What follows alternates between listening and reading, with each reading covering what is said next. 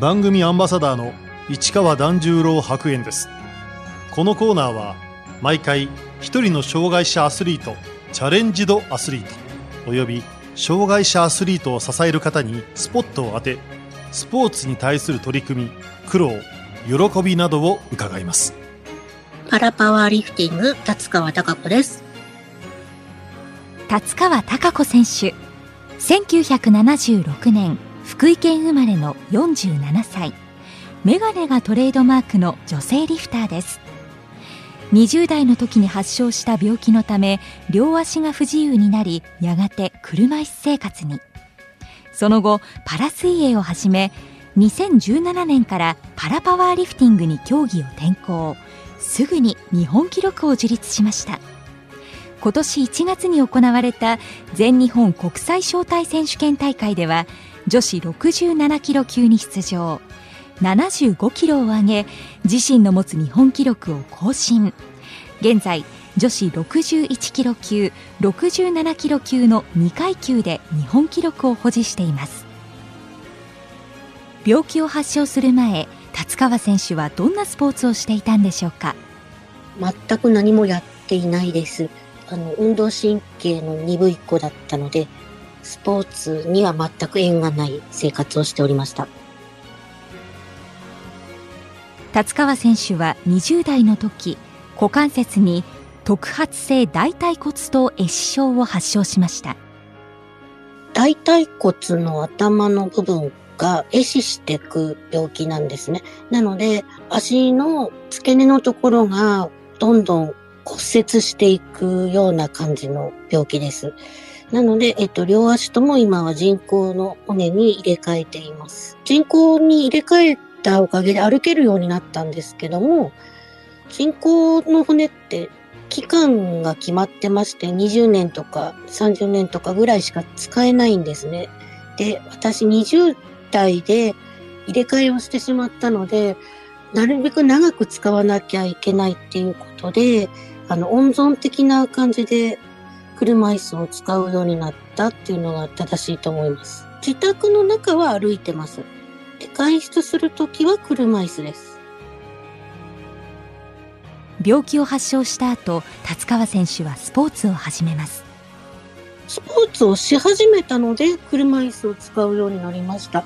自分の足で歩くのだと、活動範囲がすごく狭まってしまうので、行ける範囲が狭いんですね。でも、車椅子に乗ってればどこにでも行けるので、車椅子を使うようになりました。最初に挑戦したスポーツはパラ水泳でした。水泳を始めたのは、障害者の友達に水泳を教えていたら、その子がたまたま大会とかに出るようになりまして、その子の応援に行ったら、そもそもあなたが出ればいいじゃないって言われてしまい、言われるがままに大会で始めたのがきっかけです。小学校の時にスイミングスクールに行ってた程度なんですけど、その年東京国体があったんですけども、その全国障害者スポーツ大会の方に出場しまして、その応援に行ったんですけども、国体の雰囲気見てたら面白そうだったので、じゃあ私も出てみようかなと思って、次の年にあの長崎国体出させてもらったんですけど、金メダルと銀メダル1個ずつですね。はい。その頃福井県に住んでおりましたので、福井県のあの水泳の強化してっていうことで練習させていただくようになりまして、いろんな大会出させてもらうようになった感じです。水泳をやってよかったことは福井から外に出るようになりました。いろんな大会とか行かせていただくってことで、それまで閉じこもっていたのが表に出ていくようになったと思います。パラ水泳に取り組んでいた達川選手。2017年から現在のパラパワーリフティングに競技を転向しました。競技転向の理由はもうすごく単純で、パラリンピックに出たいなと思いまして、ただ私水泳だとクラス分けに通らないぐらい障害が軽いので、私の障害でパラリンピックに出れる競技は何かっていうのを探した結果、パラパワーリフティングに転向するっていうことになりました。パラアスリートが他の競技に挑戦する機会を設け可能性を試すことはよく行われていますが達川選手も参加したんでしょうか？いろんな体験、体験というか競技転向の説明会に行ったんですけれども、あの、どの競技も、あの、クラスが通らないっていうことで、あの、チャレンジできないままくすぶっていたっていうのが正しいと思います。説明会に何度も行くうちにようやく見つけた競技が足に障害を抱えた選手が仰向けの状態でバーベルを持ち上げるベンチプレス競技パラパワーリフティングでした。これなら通るかもしれないっていうことで自分から行きました。これも本当にボーダーライン上だったのでクラス分け4回保留になって4回目でやっと通ったっていうくらいギリギリでした。何年かかかりましたね。半ば意地になってたかもしれないですね。初めて持った時30キロがやっとだったと思います。パワーリフティングを始めるにあたって達川選手はまずどこへ練習へ行ったんでしょうか？福井から大阪の方まで週に1回通って練習させてもらいに行ってました。お金なかったので、新快速と鈍行乗り継いで行っていたので、行き4時間、帰り4時間で 丸1日使ってましたね。土日を使って練習しに行ってました。バーベルを上げるとき、達川選手がいつも心がけていることは？上げるときに心がけることはもういつも通りです。余計なことをしたり、あの、気負ったりするよりも、いつも通り一つ一つやった方が間違いないかなと思ってます。最初に出場したクラスは？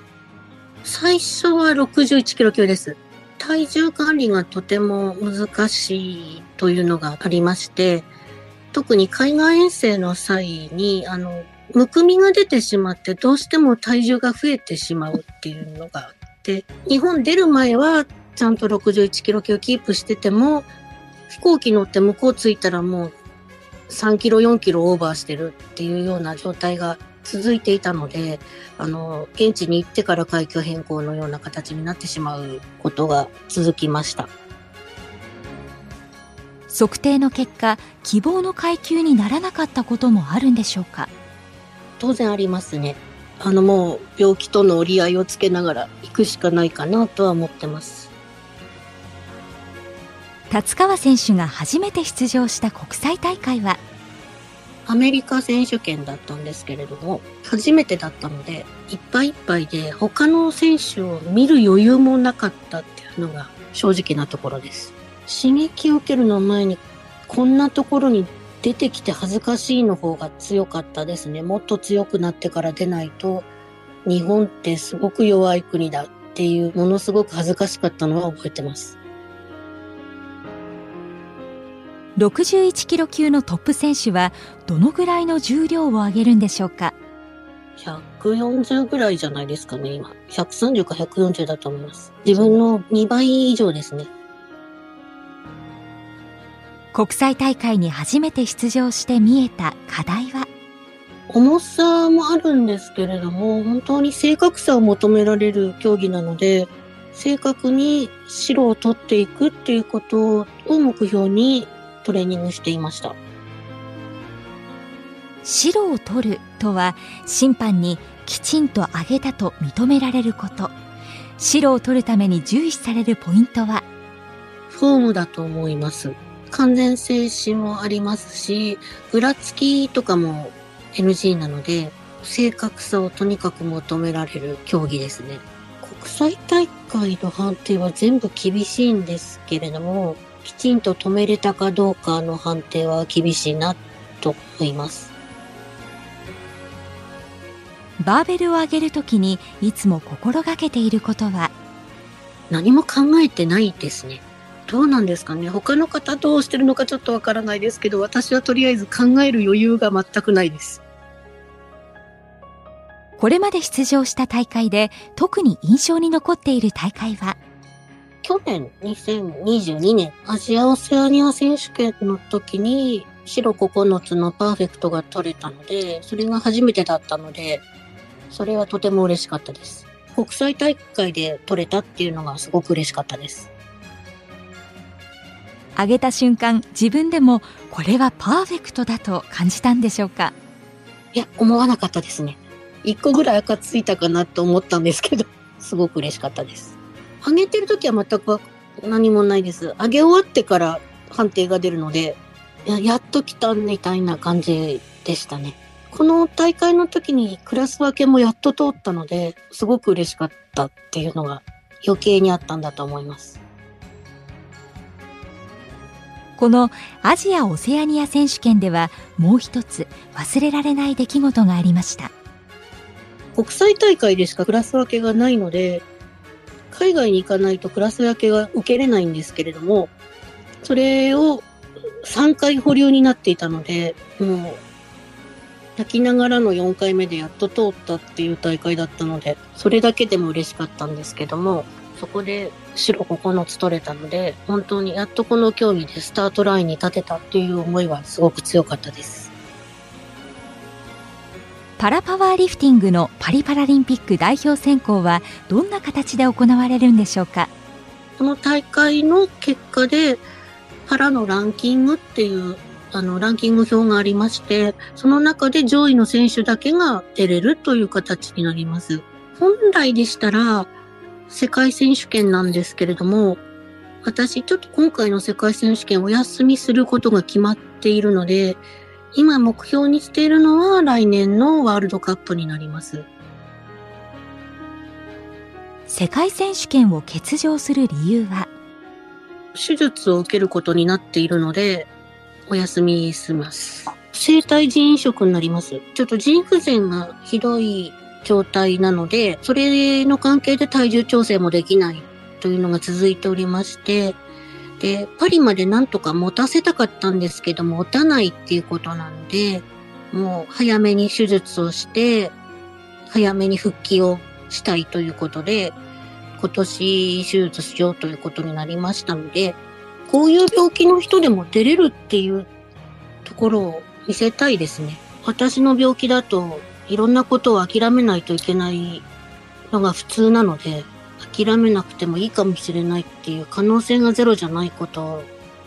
伝えられたらと思ってやっています。生体肝移植手術を受けた後の復帰プランは？あの、幸いコロナがあったので、自宅に練習環境があるんですね。なので、自宅でトレーニングさせていただいて、オンラインでコーチングしてもらおうと思っています。達川選手は他の競技のパラアスリートからもいろいろ刺激を受けています。チェアスキーの森井選手と陸上の伊藤智也選手ですね。直接話したわけではないので、見ていてというか、あの、前にこの番組に出られてた杉原杏里さんの松葉杖のプロジェクトの時に、私、松葉杖のモニターの方の付き添いで一緒についててたんですね、いつも。その時に、その松葉杖の彼に森井さんとか伊藤さんがお話をしていて、パラ出たいって、あの、その子が言った時に、パラ舐めんなって言われたんですよね。で、あいや、舐めてるわけじゃないし、出たいと思っちゃダメなのかよって思って、意地でも出てやるとか思いましたね。今年1月に築地本願寺で行われた全日本国際招待選手権大会で達川選手は自身の日本記録を1キロ更新する75キロを上げました。75キロは上げれて当然だと思っていたので実際はこの後78キロ失敗するんですけども本来110ぐらいいかないといけないんですけども現実的に見て100キロかなと思っています。早く治して、早くリハビリして、加速して練習したいと思っています。達川選手は自分の競技生活を励ましてくれる大好きな曲があります。和楽器バンドさんの日輪という曲になります。サビのところが国際大会に臨むときにとても背中を押してくれるので、いつも聴いています。達川選手にアスリートとしてのこれからの目標を伺いました私のできることってあの同じ病気の人がどれだけ可能性を潰さないでいけるかと、ほんと40過ぎたおばさんでもやっていいんだってことを伝えたいです。あまり定年がないというか、なので、あの、セカンドキャリア的に他の競技引退した方が始められるって場合も多いですね。練習が他の競技と違って毎日できないですね、逆に。体壊してしまうので、毎日できないっていうのを逆に返すと、毎日練習しなくていいってなるので、年齢いってる方にはおすすめなのかもしれないです。怪我をしないが第一条件なので、どうしてもすごく重たいものを限界まで持つので、体にはものすごく無理をかけるので、休息が何よりも大事だと思ってます。小柄な体格の達川選手ですが、筋肉は？私はちっちゃいです。体が小さいです。本当に、あの、国際大会行くと、私、なんでここに紛れ込んでしまったんだろうっていうぐらい、ちょっとあの、恥ずかしくなるぐらいなんですけれども、そんなに筋肉隆々な人ではないです。本当に若い選手の子たちが後から入ってきて、すぐにムキムキになっていくんですけども、全然追い抜かれてます。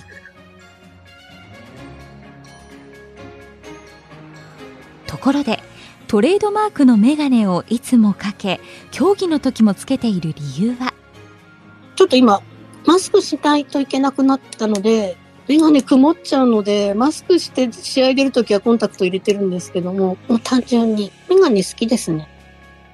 あとあの引っ越す前サバエに住んでいたのでメガネの街サバエということでメガネいろいろかけてるんですけどよく試合でかけてるメガネは友人のデザインです。達川選手にとってパラパワーリフティングの魅力とは？パラパワーリフティングの魅力は私でもできるっていうことですね。いわゆる難病サバイバーってやつなので普通だったらスポーツなんてできるわけないんですけどもそれでも私でもできる競技があったしかも結構上を目指せるっていうところは魅力だと思います。